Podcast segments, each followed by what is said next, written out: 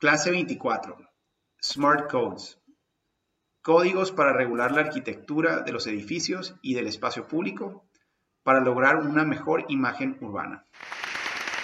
Bueno, regresamos a este concepto de los smart codes, que son elementos de regulación que van a parecer mucho de regulación de, de imagen urbana, pero que al final van a ser indispensables para transicionar hacia esos nuevos modelos. Entonces, de nuevo, si se fijan, todavía no llegamos a temas de transporte y, de incluso de diseño de calles, aunque aquí ya empezamos. Este, este concepto de los smart codes o los códigos inteligentes de diseño urbano van a ser necesarios para facilitar la convivencia en ciudades o en barrios con mayores usos mixtos y con mayor diversidad de, tipología de, de inmuebles y con mayor diversidad de alturas y de densidades. para que todo este nuevo fenómeno, mucho más eh, orgánico, menos planificado, funcione y, no genere caos, vamos a tener que tener algunas regulaciones de cosas que sí son indispensables eh, regular. Y, eso empieza eh, pensando en el espacio público. Entonces, vamos a platicar de cómo hacerlo, pero primero entender el por qué actualmente no funciona. Entonces, ya lo, ya lo dijimos, entonces un repaso muy breve. La regulación actual, su gran prioridad, eh, sobre todo pensando en el espacio público, o sea, en, las banquetas, en las calles, eh, en el acceso a, los establecimientos, al comercio, a las viviendas. O sea, el gran enfoque es la movilidad motorizada, es el vehículo. Entonces, casi todas las regulaciones de ingeniería, de dimensiones, de radios, de giro, todo está pensado en, en que el tráfico se obstruya lo menos posible saliendo de la calle o al entrar a la calle y, en que no choquen los vehículos, ¿no? Entonces, y en, incluso en que no reduzca la velocidad, porque como tenemos tanto problema de tráfico, lo que queremos es agilizar la calle, ¿no? Y, eso rediseña todas las regulaciones de, construcción y de desarrollo para intentar mantener el tráfico ágil, que ya vimos que de todos modos no, no funciona con mucho éxito. Eh, bueno, todo eso es parte culpable del modelo que tenemos hoy. Porque al, poner eh, todas estas regulaciones para facilitar la vida al vehículo mientras sale y entra y se mueve en la ciudad, eh, estamos, estamos haciendo lo opuesto en la mayoría de los casos a lo que se necesita para poder caminar. Eh, y desde ahí empieza el problema. El modelo actual es uno que está fundamentalmente opuesto a lo que se necesita para caminar cómodamente y para disfrutar tu caminata. Y si ya dijimos que nuestro gran enfoque en mucho de esto es fomentar la caminabilidad, eh, estamos haciendo lo opuesto a lo que se necesita entonces eh, para poder transicionar a ese, a ese modelo. Otro de los elementos que, que aquí entran aparte de la movilidad es el tema ambiental y por eso está importante, como mencionamos en otra clase, eh, ese, ese, esa reforma, esa ese replanteamiento. O sea, los coeficientes de ocupación y utilización y todas estos eh, estas regulaciones que nos obligan a mantener zonas preservadas, eh, alejando aún más la, la, la, la, vivienda una de otra y la ciudad en general, esas terminan siendo destructivas para el concepto de la caminabilidad. Y si la herramienta más importante para aliviar el tráfico y para salvar el planeta y mantener un medio ambiente saludable en el mundo y en nuestras ciudades es el de caminar en vez de manejar. Entonces tenemos que repensar esas regulaciones por eso mismo. Eh, vamos a tener algunas de infraestructura verde en temas de, cuidado y manejo del agua, en temas de, de, este, de arborización y de flora y fauna en las ciudades que vamos a abordar en el capítulo de resiliencia eh, en temas de infraestructura verde. Pero por ahora, enfocado en este concepto de caminabilidad, tenemos que repensar esas regulaciones también. Eh, y lo vamos a abordar con el tema de Smart Codes. Eh, y bueno, eh, es parte del reto de, de, esta reforma, pero lo primero de nuevo es cómo evitar esos fracasos que hemos tenido históricos de cuando se cambia un uso de suelo o cuando se densifica una zona y genera un caos vecinal eh, y, lastima la calidad de vida de esas, de esas, zonas por no haber tenido las regulaciones eh, adecuadas o los diseños adecuados en el espacio público para que eso hubiera sido una evolución pues positiva en vez de negativa, ¿no? Eso es parte de lo que tenemos que, que abordar. Y, y muchas de esas dos, tanto de las regulaciones de movilidad como de las de, las de preservación ambiental, el, el gran resultado de ellas es que han hecho caminar incómodo, pero sobre todo peligroso.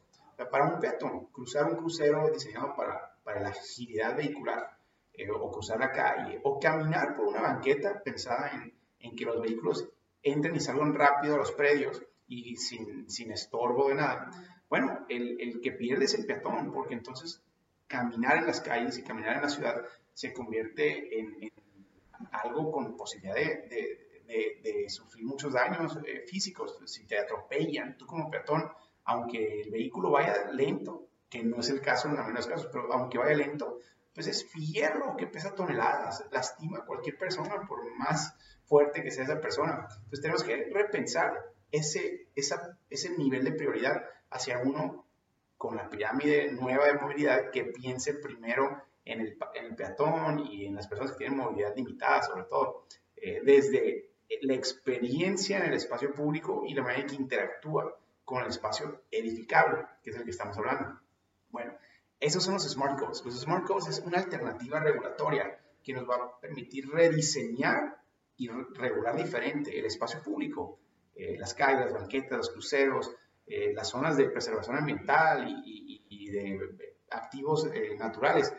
Todos esos vamos a regular diferente y también vamos a regular la construcción de vivienda, de comercio, de lo que sea. La vamos a regular diferente para que caminar en el espacio público sea también más atractivo. Entonces son las dos, no es una nomás y no es la otra, son las dos juntas.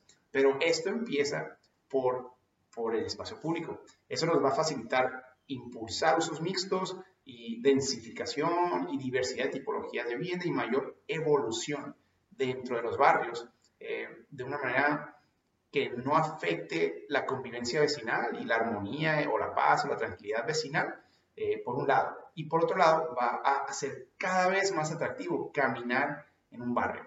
Eh, eso puede funcionar tanto para nuevos desarrollos, que desde el principio se diseñen bien, pero también puede ser para barrios que estén ahora en procesos de regeneración, para que todo lo nuevo, tanto inversiones públicas en el espacio público como inversiones privadas en el espacio edificable, empiecen a abonar a esa nueva experiencia urbanística donde se va a antojar y va a ser más seguro caminar.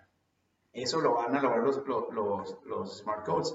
Eh, también algo que hay que, y, que hemos repetido, que eso le va a dar identidad a la ciudad y a las zonas donde se implementen. Eso es bien importante, porque parte del reto que tenemos actualmente es que los barrios, los fraccionamientos, no tienen nada de identidad. O sea, un desarrollo de vivienda en cualquier parte de Latinoamérica se parece casi al mismo desarrollo de vivienda en cualquier otra parte de Latinoamérica.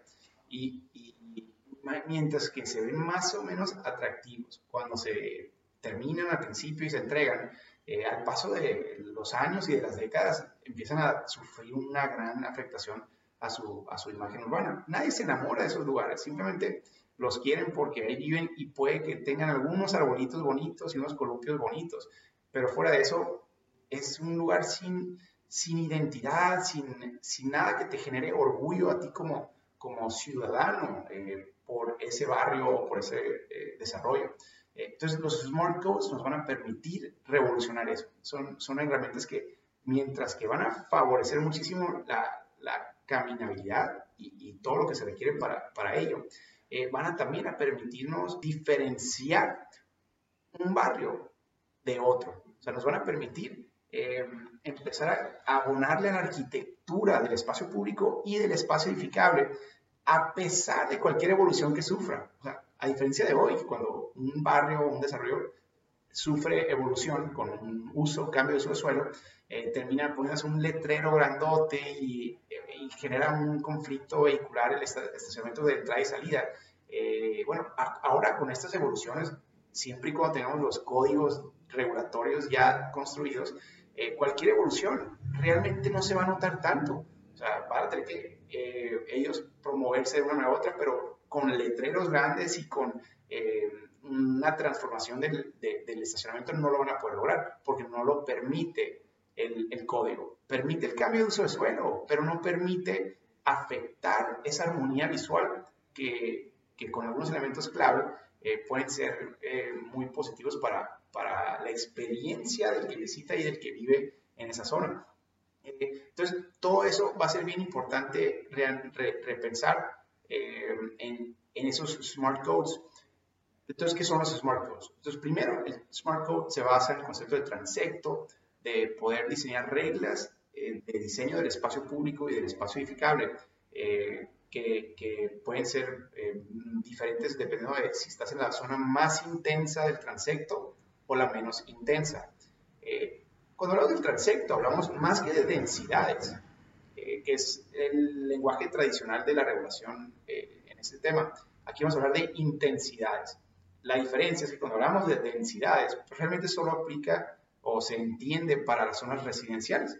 Eh, podemos entender, por ejemplo, las densidades pensadas en, en 40 viviendas por hectárea. Eh, eso pues, puede ser una baja densidad. O 80 viviendas por hectárea, 120, 200 viviendas por hectárea. Eso eh, se pensaba para zonas de alta densidad en algunas ciudades, o más de 200. pero pues cómo, si estamos hablando de usos mixtos, estamos hablando de evolución, cómo aplica el hablar de 20 o, de, 40 viviendas por hectárea si le voy a meter también tienditas, le voy a meter restaurantes, le voy a meter eh, oficinas, escuelas, pues ya no, ya no queda claro cómo se regula eh, algo que está pensado para vivienda. Por eso las intensidades son más interesantes, porque intensidad implica un aprovechamiento, o sea, ¿qué tanto puedo aprovechar esa zona. Eh, y, así sea vivienda, o sea comercio, o sea centros de trabajo, todos van a, van a regularse de una manera similar. Va a haber lugares en el transecto del que hemos platicado donde asumimos que la intensidad va a ser alta. va a haber edificios de 10 pisos, de 20 pisos, de 30, de más pisos, ¿no? Eh, y, esos van a ser de muchos usos, pero pues va, va a ser un aprovechamiento intenso. Pero luego en las periferias hay lugares donde asumimos que el aprovechamiento al, al, principio va a ser de poca intensidad, o sea, va a ser más suburbano, o sea, porque pues queda lejos o por, porque no hay demanda por tanto, tanta construcción en esa zona. Entonces podemos para en el Smart Code, para cada una de las intensidades generar una serie de reglas muy inteligentes, muy estratégicas. En algunos lugares se hacen más complejas de lo que deberían ser pero realmente aquí tenemos que pensar en un par de cosas para cada una de esas intensidades que garantice la máxima comodidad peatonal por la manera que se, como se construyen los espacios públicos y, la construcción eh, del espacio edificable. Eh, y también identidad y armonía visual. Eh, entonces, con esas dos categorías podemos lograr mucho, ya en sí le podemos agregar más cosas, pero caminabilidad y imagen urbana eh, y generar reglas de diseño que, que, lo procuren en cada una de estas 5 a 6 eh, transectos. Aquí, eh, cuando hablamos de transectos, en teoría se puede modificar, pero el nuevo urbanismo propone uno de 5 transectos, de T1, T2, T3, T4, T5.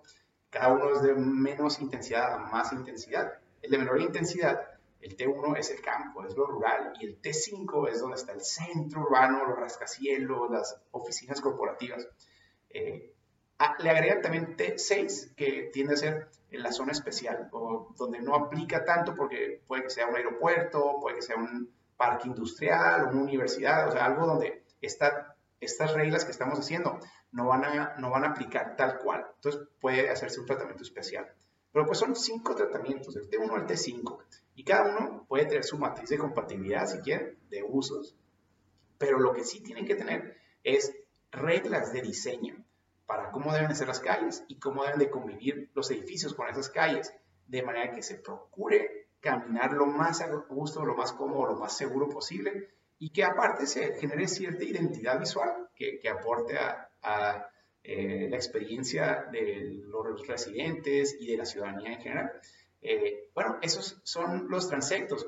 Eh, y entre las cosas que debe pensarse desde un principio, va a haber que definir elementos eh, que no nos hubiéramos imaginado. Por ejemplo, los tamaños de banquetas y los estilos de banquetas y la calidad de esa banqueta, o sea, es de lo prioritario, o sea, cómo debe ser la banqueta, cómo debe de continuar entre un desarrollo y otro esa banqueta, eh, cómo, cómo, son los cruceros, o sea, para que el peatón cruce de la manera más agradable posible en los lugares eh, que, que, son más peatonales eh, y que el vehículo tenga que bajar la velocidad o que tenga que tener mucho cuidado para no estorbar o, o, lastimar a los peatones. Bueno, esa es la manera en que vamos a ahora regular el espacio público dependiendo de en qué transecto nos ubicamos o qué tipo de vialidad nos ubicamos. Pero también a esto le agregamos la regulación de las fachadas de los edificios. Entonces, empezando por la alineación, o sea, uno de los elementos que hace más, más eh, atractivo caminar es la alineación. Cuando tienes edificios que están muy alejados de la calle y de la banqueta, eh, ese espacio entre el edificio y, la banqueta, que puede en ocasiones ser el estacionamiento, eh, las cocheras o puede ser jardines, ese espacio hace menos atractivo y menos seguro caminar. Entonces, eh, en los smart codes, uno de los elementos principales es alinear los edificios hacia la banqueta lo más cercano posible y que todos tengan una alineación similar para que no tengamos unos predios más, más alejados que otros. Esos, esas variaciones de, distancia crean la sensación de, de inseguridad eh, y el libro de Jane Jacobs habla de eso, la, vida y muerte de las grandes ciudades. El libro de Andrés Duani de Suburban Nation, este, que habla mucho de esos smart codes, también habla de eso, de cómo tenemos que asegurar que estén alineados los edificios y que no dejen callejones o puntos ciegos que pueden ser escondites de, de la delincuencia o de criminales, o cuando no se percibe, aunque no sea realmente, esa percepción es importante. Entonces, lo primero, alinear los edificios. Lo segundo, cómo debe ser la fachada del edificio para, de nuevo, que el peatón se sienta seguro, se sienta cómodo, se sienta como una experiencia agradable y bella eh, el, caminar por esa zona. Y eso incluye desde la posibilidad de regular eh, las ventanas, las puertas, los porches o los balcones de, los edificios para, de nuevo, crear esa experiencia eh, desde el espacio público. Entonces, importa mucho la fachada de un edificio para si la gente va a querer caminar o no va a querer caminar. Y no lo que hacemos hoy, que dejamos que cada quien haga su fachada como quiera. Puede ser muy flexible, podemos dejar una gran flexibilidad de materiales, de, colores, de estilos, pero con ciertas reglas que van a darle armonía a todo el desarrollo y a todo el barrio. Esos son los códigos inteligentes. Ahora, en unos extremos hay unos que se diseñan tan estrictos que hasta el color, todo blanco y con eh, techos de, teja. Eh, bueno, eso es un smart code también y eso puede funcionar. Ahora, hazlo de la altura que quieras y mete el uso que quieras adentro, pero tiene que estar alineado a la banqueta, tiene que ser blanco, tiene que ser teja de ese, de, ese tipo. Los balcones tienen que preservar tal calidad de, de arquitectura tienes que dejar tanto porcentaje de ventanas y tanto porcentaje de, muro. Eh, todos esos temas se pueden regular en los códigos eh, de los que estamos hablando. Y la experiencia final, aunque al, inversionista se puede eh, sentir limitado en el estilo y en el gusto, pero va a poder hacer lo que quiera adentro de ese inmueble. O sea, eso abre una flexibilidad de inversión y acerca todo. Hablando de usos mixtos, esto va a facilitarnos el venderle a una comunidad eh, la posibilidad de evolucionar hacia usos mixtos, eh, porque ahora van a vivir en un lugar donde, donde todo queda cerca, pero donde, donde no importa qué hagan, se siente bello y se siente como que es un proyecto que es parte de la comunidad visualmente y también desde la percepción de, del tráfico y de cómo afecta, no afecta en gran medida porque todo ya está resuelto con esos códigos. Desde antes de que se considere un cambio de uso de suelo o un nuevo edificio en ese eh, proyecto.